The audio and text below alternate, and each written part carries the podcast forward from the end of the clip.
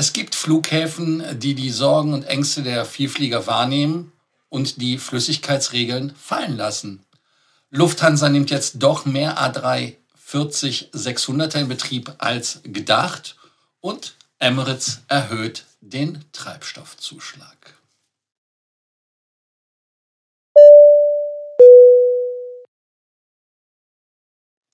Mein Name ist Lars Korsten. Ich bin hier, um euch mehr Meilen, mehr Punkte und vor allem mehr Status zu bringen. Ganz wichtig an dieser Stelle, wie immer, abonniert den Kanal, Glocke an und dann unten kommentieren und ein Like dalassen. Für uns ist die Community sehr wichtig, deshalb werden wir auch einen Stammtisch machen, spontan am 29. März in Frankfurt im Hyatt Place am Flughafen. Ja, ganz genau. Also wer möchte, einfach kurz eine Nachricht schicken oder aber ansonsten einfach gegen 18 Uhr dort aufschlagen. Schreibt mir doch eine Nachricht, damit ich das Ganze etwas koordinieren kann. WhatsApp unten. Danke euch. August 2006, das ist ein Datum, was keinem von euch wahrscheinlich im Hinterkopf geblieben ist. Aber da war auf einem Flug von England äh, nach Amerika und nach Kanada irgendwie ein Thema an Bord und zwar United Airlines, Air Canada und American Airlines hatten auf den Flügen, die von London Heathrow gestartet sind, eine ähm, Meldung bekommen von den Sicherheitsbehörden, dass Leute unterwegs sind mit Flüssigkeiten, die explosiv sein sollen. Es wurden 24 Leute damals verhaftet und äh, dann in und um London ja, gefragt und äh, neun davon sind dann wirklich auch irgendwie vor Gericht gekommen. Und nachdem dieser Plot, wie das so schön heißt, äh, herausgefunden worden ist, hat man auf allen Flügen die Flüssigkeiten verbannt, ganz genau, also bis auf diese 10 mal 100 ml in der Tasche. Und ähm, man wollte das Ganze dann natürlich etwas, es wurde halt weniger als es, also die, die Menge, die man mitnehmen konnte, war am Anfang weniger, wurde dann jetzt wieder mehr, aber trotzdem ist es halt nur ein Liter und das ist das Problem. In den USA nennt man das die 311 Rule, heißt also ganz einfach, dass jeder Passagier äh, Flüssigkeiten, Gels oder Aerosole in einem 3,4 Unzen oder 100 Milliliter bei sich tragen darf und ähm, man darf halt dieses nur in dieser Tasche haben und ihr kennt das ja alle. Also wie ich schon eben sagte, in, in Europa ist es halt äh, zehnmal 100 und die Tasche ähm, darf halt auch in einigen Ländern nicht größer sein als 20 mal 20 Zentimeter. Ähm, es gibt natürlich da einige Möglichkeiten, um drumherum zu kommen. Wir wissen ja alle, dass zum Beispiel Babyfood und so weiter einfach da ausgenommen worden ist. Aber die Regeln haben sich halt nie in irgendeiner Art und Weise verändert. Ich hatte ja mal das berichtet, dass es einen Flughafen gibt, war fast Bologna, wo die, die Genovese-Soße auch im halben Liter mitnehmen kannst, aber du musstest sie halt durch diesen Scanner schicken und der Scanner hat Geld gekostet, weil man natürlich auch vermeiden wollte, dass die Leute das Zeug mitnehmen. Dann gab es natürlich immer wieder Pläne, das Ganze einfach ähm, ja, zu kippen. Heißt also, dass man 2009 gesagt hat, ja, 2014 soll es weg. Dann äh, gab es noch andere äh, Themen, wo man gesagt hat, 2011, 2010, 2013, 2016. 2018, 2019. Also im Prinzip egal wann, man hatte immer verschiedene Daten, wo es weggekommen ist, aber grundsätzlich ist es nicht weg, es ist immer noch da. Ja, was soll ich dazu sagen? Jetzt gibt es ja die Möglichkeit mit dem Computertomographen, das sind die, die in Frankfurt ab 20, 26, 20, 27 kommen sollen. In München stehen ja schon zwei Lines und diese haben halt wirklich die Möglichkeit, dass man diese Flüssigkeiten kontrollieren kann. Die können dann quasi, ich weiß es nicht, erschnüffeln oder durch diese 3D auf diesem, ich mache das mal wie so Explosionszeichnung, ähm, können die dann äh, das Ganze halt feststellen, was es ist. Und ähm, wenn diese Substanz eine Problematik darstellt, dann macht das ganze Ding einen Alarm. Und da kann man doch auch sehen, dass man das an einem Flughafen in Irland auch hatte. In Shannon Airport zum Beispiel hatte man das einfach ausprobiert und da sieht man einfach auch, dass das geht. Man kann natürlich jetzt Sachen mitnehmen, wie ich schon sagte, wenn man äh, Kinder hat, da kann man Wasser, Babyessen, äh, Medizin, aber auch andere Sachen mitbringen, aber auch äh, äh, was nicht mit Kindern zu tun hat. Das ist äh, Zahnpasta, Rasierschaum, Haargel, Lipgloss für die Damen, aber auch andere Sachen. Und da gibt es halt wirklich in, in Shannon keine Limitierung. Und man hat natürlich trotzdem noch ein paar Regeln, die man haben muss. Das heißt also, ähm, man muss es halt gucken, dass es halt wirklich äh, sicher in dem äh, Gepäck drin ist. Logisch, wer möchte die Sauerei auch haben.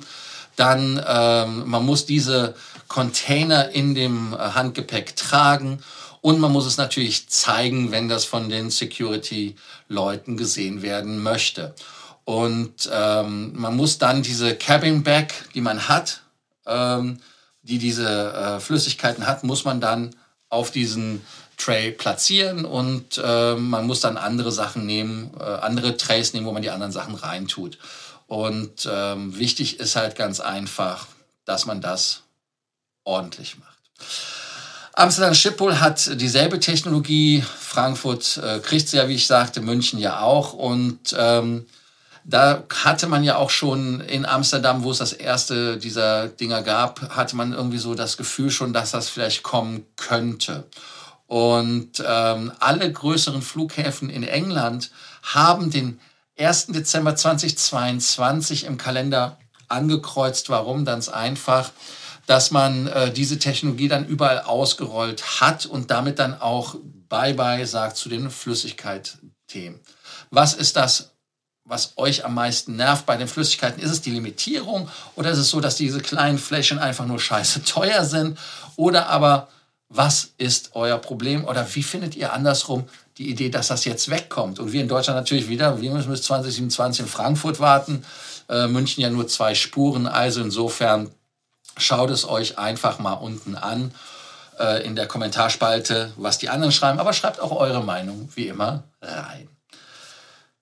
Lufthansa A340 600. Die Krise hatte ja einige Flugzeuge absolut vom Platz oder vom Himmel weggefegt. Und da war die 340-600, die 380er. Ich fange nicht mehr mit der 380er an, weil sonst kommen wieder die Kommentare, ich will 380er zurückhaben. Okay, wenn ihr es haben wollt, schreibt es auch unten rein, das ist okay. Ähm, und man hatte die halt in so ein Deep Storage äh, verbracht. Und die zweite Maschine ist jetzt auch quasi auf dem Weg. Man hat sie ja ähm, in Malta zur, zur Wartung hingebracht. Und auf dem Flug von Frankfurt nach Washington ist auch die erste schon wieder in der Luft gewesen. Es werden vier weitere Flugzeuge vorbereitet auf den Flugbetrieb, auch mit Basis München logischerweise. Und man möchte halt diese Lücke, die in der First Class ist in München, möchte man damit schließen. Man hat bei der Lufthansa 17 A340-600er gehabt. Diese waren natürlich auch in der Mehrzahl in spanischen Teruel abgestellt und deep gestoraged. Man hatte auch zwölf Flugzeuge zum Verkauf gelistet. Aber man hat jetzt gesagt, hm, man möchte neben den fünf Flugzeugen jetzt ähm, drei weitere in den Dienst stellen. Und damit ähm, sagt die Lufthansa, acht Flugzeuge vom Typ A340-600 wurden aus dem Langzeitparkmodus reaktiviert, um temporäre Kapazitätsengpässe zu überbrücken. So der Konzern. Und ähm, kann natürlich auch damit zusammenhängen, dass die 787 später kommt, kann auch damit zusammenhängen, dass man andere Themen hat. Also insofern denke ich mal, es wird spannend bleiben, wann die kommen. Aber auch hier wieder, ich sage es euch nochmal, die A380, und das sind 14 Stück, die gehören nicht mehr zur Flottenplanung. Sechs Stück gehen ja zurück, drei äh, zwischen Oktober und November 2022. Äh, und dann nochmal, also im letzten Quartal bis Dezember und dann auch nochmal im Folgejahr gehen auch nochmal drei Stück weg und für die anderen hat man halt noch keine Pläne. Schreibt unten einfach rein, was ihr davon haltet, wie ihr die 340-600 findet, ob ihr sagt, alte Bude, lieber die 787 oder sagt ihr einfach, geiles Flugzeug. Wer eine 330-200 fliegen möchte, braucht nicht weit schauen. Da gibt es bei der Condor jetzt die zweite, die gekommen ist. Und zwar hat man ja die 330-200 in den Dienst äh, gestellt. Das sind ja Maschinen, die ehemals aus dem Bestand der Etihad gekommen sind. Man sieht es ja an der, den Sitzen. Und ähm, die Flugzeuge sind, oder beziehungsweise das erste Flugzeug ist äh, ja im Dienst gewesen, schon ab Düsseldorf, ist dann geflogen von äh, Kölner Brescia, Leipzig nach Palma und ähm, jetzt kommt der zweite davon, ganz genau. Das Kennzeichen ist Delta Alpha India Yankee Delta. Und ähm, flog dann auch äh, am 8. März von Düsseldorf nach Frankfurt. Von dort aus wird am 17. März zum ersten Mal das äh, für die Gründerfluggäste die Möglichkeit sein, dass man auch nach Palma fliegt. Ja, ganz genau. Das heißt also, man fliegt sogar beide ab 19. nach Palma. Der eine geht ab Leipzig, der andere ab Francoforte. Und ähm, da kann man ja einfach mal gucken. Wer wissen möchte, wie die Rotation ist, ähm, Frankfurt, Palma, Düsseldorf, Palma, Frankfurt.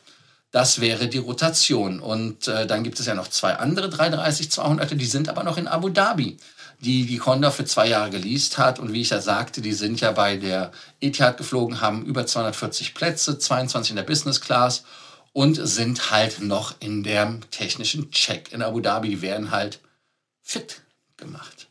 Hatte ich euch schon gesagt, am 29.03. haben wir Stammtisch in Frankfurt im Hyatt Place am Flughafen. Nachricht schicken, nicht vergessen, wer teilnehmen will. Dann als letztes Thema Emirates. Ähm, ich hatte ja auch darüber gesprochen, dass die Kosten für die YQ, das ist der Treibstoffzuschlag bei Fluggesellschaften, teurer wird. Und Emirates hat irgendwie vielleicht auf mich gehört oder hat das im vorherheilenden Gehorsam gemacht. Und wer bei Skywards Meilen sammelt, hat natürlich das Thema vielleicht schon erkannt. Habt ihr Tickets gerade gekauft, wo ihr gesagt habt, hm, warum ist der Sprit so viel teurer?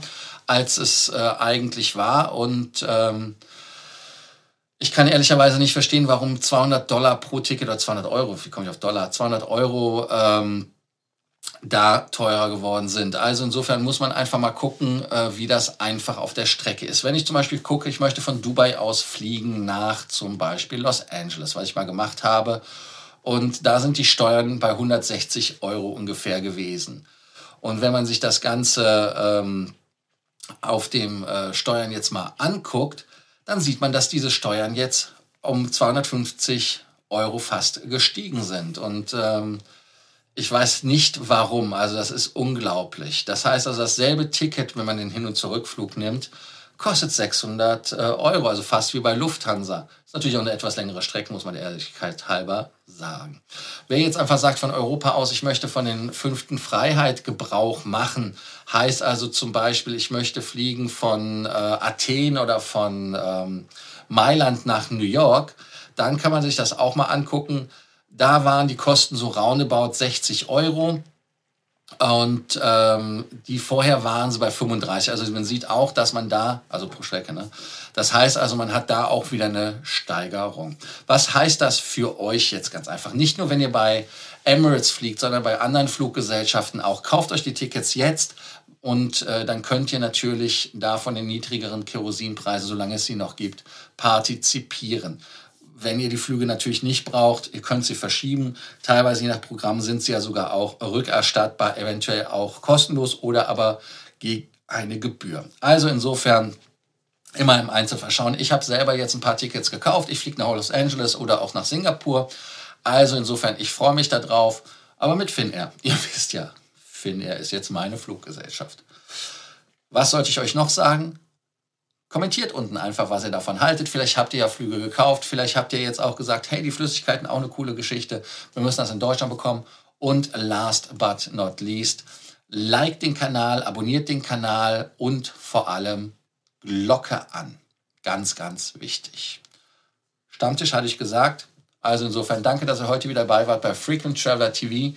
Bei der Folge, was war, 75 sind wir, glaube ich, sogar schon. Und äh, heute am 16.03 in der ja, 75. Folge. Ja. Ich überlege gerade, 75, ja, wir haben 75. Ich habe 75 Tage, jeden Tag für euch eine Sendung gemacht.